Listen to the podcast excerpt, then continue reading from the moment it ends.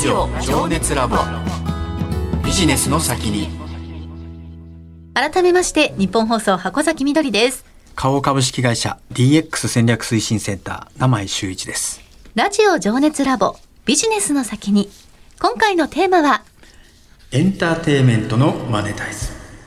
このテーマについて伺うゲストの方をご紹介します。ヒップランドミュージックコーポレーション代表取締役社長で一般社団法人日本音楽制作者連盟理事長野村達也さんです。こんばんは。こんばんは。どうも野村達也です。よろしくお願いいたしまよろしすくお願いいたします。よろしくお願いします。まず野村さんのプロフィールからえーご紹介させていただきます。1962年東京都のお生まれ、1986年明治大学商学部を卒業し、渡辺プロダクションに入社。1989年ヒップランドミュージックコーポレーションに入社。 BUMP OF CHICKEN、サカナクション、 KANA-BOON、多くのロックバンドを手掛けられます。また、 FRIENDSHIP という音楽デジタルディストリビューションサービスも立ち上げられ、音源をグローバルに展開することも推進されています。現在、ヒップランドミュージックコーポレーションでは代表取締役社長、日本音楽制作者連盟の理事長を務めていらっしゃいます。はいその通りでございます。よろしくお願いします。すごいですね。音楽業界をこうね牽引されてきた野村さんまあいつの間にやら長くこの仕事をし続けてたらこういう状況になっちゃったという感じですね、ええねすごいな。あの野村さんがね今日ゲストにお越しいただくっていうことで結構ざわついてですね。はい。日本放送がね揺れましたから。音楽業界のドンが来たというぐらいもう収録前はすごいあの ざわつきましたけどね。ええ。今日すごいいろんなこと聞いてみたいですね。そうです僕はね。ひっそりちょっとね喋りたかったんですけどね緊張しちゃいました逆に。はい。あの渡辺プロダクションではどんなお仕事されてたんですか？そうですね。あのもともと僕は大学時代からなんか音楽が好きでで音楽好きだったんですけど、ええ。やる方じゃなくてなんかやる方に向いてないなと思って。で大学時代に見つけたのがそのステージに立つミュージシャンやアーティストをサポートしていくっていうことを見つけてで学園祭で、えーライブの企画とか、えーコンサートの企画をやってたんですね。その時にすごくこ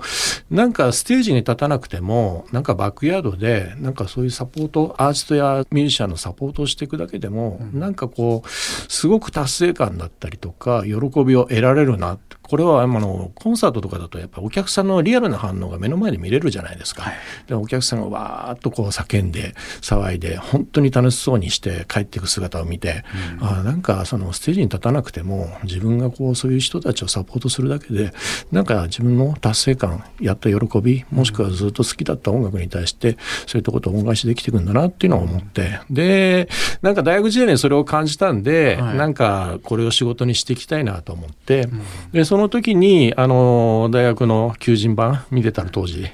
エンターテインメントで募集してたのが渡辺プロダクションとホリプロダクション。まあ2つぐらいしかなかったんですけども。でちょうど僕が大学の学園祭で呼んでたアーストが渡辺プロダクションの、えー山下久美子さんっていうアーティストだったりとかしたこともあって、えー渡辺プロさんにはまあ少し親近感を感じてたので、えーまあ、歌謡曲だけじゃなくてロックもやってるっていうようなジャンルの広さもあったんですけども。で渡辺プロダクションを受けさせていただいて、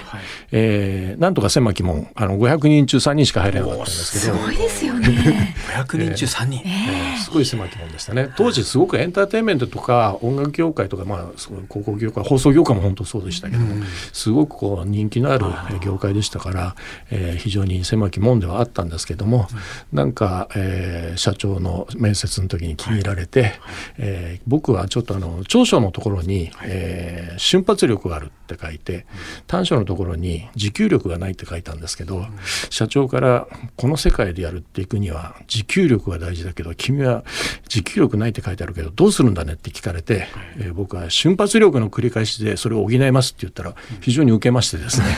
えーとあの採用みたいな感じになりましたけども、はい、最初どういうお仕事されたんですか？もうマネージャーでしたね最初から。新人アーティストちょうど僕が入った時が同じタイミングで新人アーティストがいまして、はい。松岡秀樹っていうアーティストでしたけども、えーその新人アーティストのマネージャーをやってきましたね、えーあのコンサートについてったりテレビ局ついてったり、スケジュール管理したりギャラの交渉してったりとか、そういうことをやってましたね。うんその後やっぱ企画とかをそうですね。どんどんどんどんやっぱりあの、うん、そういった新人マネージャーの中で、まあ、現場のことをいろいろ覚えていって、うん、いろいろそのプロダクションに関わるようなことを、はい、まあ、プロデュースしていったりとか制作していったりとかっていうところに関わるようになっていって、はい、いろんなアーティストそこから先、えー、自分がこう見つけていくアーティストだったりとか、えー、新しいアーティストに出会う方法論まで含めて、うん、えー、そういったことを構築しながら、えー、自分たちで作ってやったりとかしてましたね。なるほど、はいなんかその後なんかすごく仕事はうまくいってるような話ですけど。それはあの、はい、僕のボスで、えっと、その渡辺プロダクション時代のセクションの責任者で中井武さんっていう僕のボスがいるんですけど、はい、当時部長だったんですけども、はい、僕はまあ非常にその中井さんの影響を受けたので、うんうん、えー、中井さんがまあちょっとその部署を離れて、まあ、新しく会社ヒップランドミュージックという会社を作るということだったので、まあ、普通に一緒に行ったという感じでしたね。あの僕が立ち上げた会社ではないんですけども。えーはいはい、なるほどなんか昔からそのラジオ好きで日本放送さんの「オールナイトニッポン」の番組を聞いてたってこれ本当なんですか？あもうもちろん僕はあの中学生ぐらいからですかね、あのやっぱり友達の影響もありましたけども、ええ、一番大きかったのは当時、まあ、吉田拓郎さんとか井上陽水さんとかユーミンさんとかあんまりテレビに出ないアーティストもたくさんいらっしゃって、そういった方々はほとんどラジオでちゃんと出ててで深夜番組で喋られたりとか、うんうん、まあ、そういったところで触れてって、うん、なんかその音楽を好きなアーティストがいるんだけどそのアーティストが何を考えてて何を思ってどういうことを考えてこういう音楽を作ったりとか楽曲をアプローチしたりとか活動されてるのかみたいのがそのラジオの世界だと本当に知ることができたんですよね。やっぱりなんかその音楽だけじゃなくてパーソナリティを知るってことにつながったっていうのがラジオとの出会いの中で一番大きな収穫だっていうような気がしましたね。なるほどね、えー、ラジオでそういうのを知ってコンサートとかやっぱ行きたくなるじゃないですか。なりますね。なりますよね、うん、そこでやっぱりリアルでお会いして。そうですね。だから僕はあの高校大学時代は RC サクセションっていう、まあ今の教師さんもう亡くなってしまいましたけども、やっぱり RC サクセションにすごく感銘を受けて大好きでいっぱい聞いたりとかしてて、それこそあの日本放送の銀河スタジオとちょっとこう広い、はい、あの当時まだ建て替える前の、ね、昔の日本放送にあったんですけども、はい、そこで深夜、えー、夜中に見に来てあのライブ RC のライブをタモリさんの「オールナイト日本の中でやってたんですけどそれは、えー、タモリさんが司会で、あの RC のバンドと一緒に、あの番組ライブ番組を、えー、やってたのを見に来た覚えがありますねここで。なるほどね、えー、夜中の3時ぐらいに解放されてあの、有楽町の駅前の あの吉野家で時間潰した覚えありますでそんなね楽しいそのライブとかイベントがこのコロナで、まあ、大打撃だったと思うんですけど、はい、コロナになってやっぱりその変わったものとかその当時ってどどんな感じだったんですか？いやもう本当に大きく変わりましたよね、うん、あのやっぱりコロナになって飲食業界旅行観光業界も非常に大打撃を受けたってことはあの毎日ニュースで報じられてましたけども、はい、実はライブエンターテインメントの世界も、うん、まあ、音楽だけじゃなくて演劇もスポーツもそうでしたけども、えー、本当に大打撃を受けまして2月の26日に安倍首相が、うん、えー、大型イベントの自粛要請っていうのを発令されたんですね。でその時からですねライブイベント自体がもう一ピタッと止まったというか、うん、えー、大小問わず、まあ、大型イベントという発言発言になってましたけども、はい、大型だけじゃなくて中小ライブハウスクラスのライブまで全て止まりましたね、うん、でやっぱりクラスターの温床みたいなイメージもあのライブの会場から、えー、その当時はありましたので、うん、まあ、そういった意味ではすごく大きな影響を受けましたね、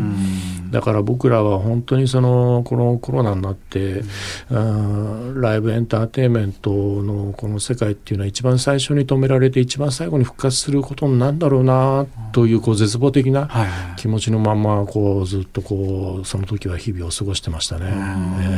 あのライブエンターテインメントの世界って実はあのすごく右肩上がりであの拡大傾向にあったんですよ。コロナ前ってすごくそうなんですよ。マーケットとしては。あの6000億から7000億に行こうっていうぐらいな年間のマーケットにどんどん上がっていって、はい、本当にすごくこう伸びていくマーケットだったんですね。でそれはまああの日本の音楽まあこれ世界もそうだったんですけども、うん、あのやっぱり CD フィジカルまあ、デジタルとフィジカルあると、まあまあ、音楽業界ではデジタルフィジカルって言い方してるんですけども、はい、そのフィジカル CD とかアナログレコードの世界からデジタルいわゆる、えー、ストリーミングだったりダウンロードの世界に動き、シフトしていく中で、その音源を聞くことがすごくこう簡便化簡略化されていく中で、ライブの価値っていうのが上がっていったんですよね。でそういった部分でもライブ1本のそのチケット料金の単価っていうのも上がってきましたしそのライブに来るお客さんの数っても増えてきましたし、あとフェスですね、あの夏なんかは本当に大型フェスたくさん、あの広がってましたけども、最初は2万人3万人だったものが、まあ、最後5万人6万人っていうのが当たり前のように、あのお客さんが集まるような状況になってきてたっていうのが、まあ、コロナ直前まであって、本当にこう右肩上がりでライブのマーケットっていうのは広がっていった状況だったので、あの急激にこのコロナになってライブの中止要請っていうのを得た時のこう衝撃っていうのは非常に大きかったですね。だから2020年の、えーと、ライブの、えー、打撃っていうのは実は前年度比でいうと80%ダウンで20%しか前年の20%以下しかあの売り上げ上がらなかったというような状況でしたね。なるほど、えー、大打撃です。あの本当にあの観光業界あの飲食業界の方々も本当に苦労されてたと思うんですけども、同じようにライブ業界も本当に大変な状況でしたね。なるほどね。はいあの2019年にねあの新事業でフレンドシップっていう事業を始められたんですけど、はい。はい、やっぱりコロナ禍で果たした役割ってものすごい大きかった、ね、そうですね。あの本当に我々ちょっとラッキーだったんですけども、うん、そのコロナ直前にそういったその音楽のデジタルディストリビューション事業っていうのに当たるんですけども、うん、フレンドシップっていうのは、はい、あのいわゆるフィジカルから今さっき言ったようにフィジカルからデジタルに移行する中で、うん、その音源をえー、っと Apple Mu といったような、えー、DSP っていうんですけどプラットフォーマーに対して音源をディストリビューションしていくんですね。音楽っていうのは一つ、まあ、便利って言っちゃうとあれなんですけども要はデジタルファイル化できるわけですよね。で、えーと、デジタル上に、えー、アップロードしてそれをそのマネタイズすることができるというような特性がありまして、そういった意味でその音楽がデジタル化されることの一つの、えー、メリットっていうのはその物流がなくなる分、うん、あと在庫がなくなる分、はい、数に関してどれだけのものを作っていくかみたいなそういったことをあの心配する必要がない、うん、それとアメリカでも聞けるしイギリスでも聞けるしフランスでも聞けるしっていう、はいはい、そういう状況にまあ日々日々なっていったっていうことですよね。だから面積広がったんですよね。えー、これ実感としてありますよねさん、ね、そうですね。ただそういうその広い中から、うんヒットを生むとかポーンって出ていくのってすごく難しくいやすごい難しいですよ。だから我々のようなデジタルディストリビューションの、うん、いわゆる仲介役になる、えーと、セクションっていうのはすごく大事なんですよね。だから誰でも彼でも今実は音源って出すことができるような世の中になってるんですよ、うん、なのででそこの中にどれだけのものをちゃんとクオリティを維持して価値をつけてお客さんもしくはリスナーが望むものを提供できるかっていうのが僕らに関わってくるなと思ってフレンドシップは何をやってるかっていうと、はい、何でもかんでも出しましょう何でもかんでも扱いましょうってことディールしましょうってことじゃなくて、うんうん、我々が一回見聞きできるキュレーターを置いてそのキュレーターがいいなと思ったものをプレゼンテーションしながら DSP の方々に、えー、アップロードしてもらって音源をリリースするという仕組みを作ってたんですね。そうするとその DSP の方々との間にも信用信頼関係ができるんですよ。フレンドシップが持ってくる音源ってクオリティがちゃんとして維持されたものだからきちっとプロモーションしてプレイリストに入れてあげましょうとかそうやって広めていきましょうみたいなことにつながっていって。そういった部分でだんだんだんだん我々の信頼が上がっていって、うん、我々に音源を提供してくれるアーティストが増えていったと、うん、そういうような図式でしたね。なるほどね、えー、あのまだまだお話伺いたいんですけれどもちょっと来週もありますので、はい、では名前さん改めて今日のテーマエンターテインメントのマネタイズについて、今お話を伺いましたがどう思われましたか、そうですね。さっきのあのデジタルとフィジカルのお話ありましたけど、やっぱりそのデジタル化をこう進めてきた結果じゃなくてですね、やっぱその音楽業界をどう盛り上げるかって、その根底にあってですね、お客様と音楽をどう触れ合う場を大きくするか。まあ、それをこう考えながら、うん、まあ、野村さんがこのやられてきた功績って大きいんだろうなと。で、次の回ではですね、その辺ちょっと詳しく聞いてみたいなというふうに思います。はい。ヒップランドミュージックコーポレーション代表取締役社長で、一般社団法人日本音楽制作者連盟理事長野村達也さんにお話を伺いました。次回もよろしくお願いいたします、はい、ありがとうございます。よろしくお願いします、ラジオ情熱ラボ。ビジネスの先に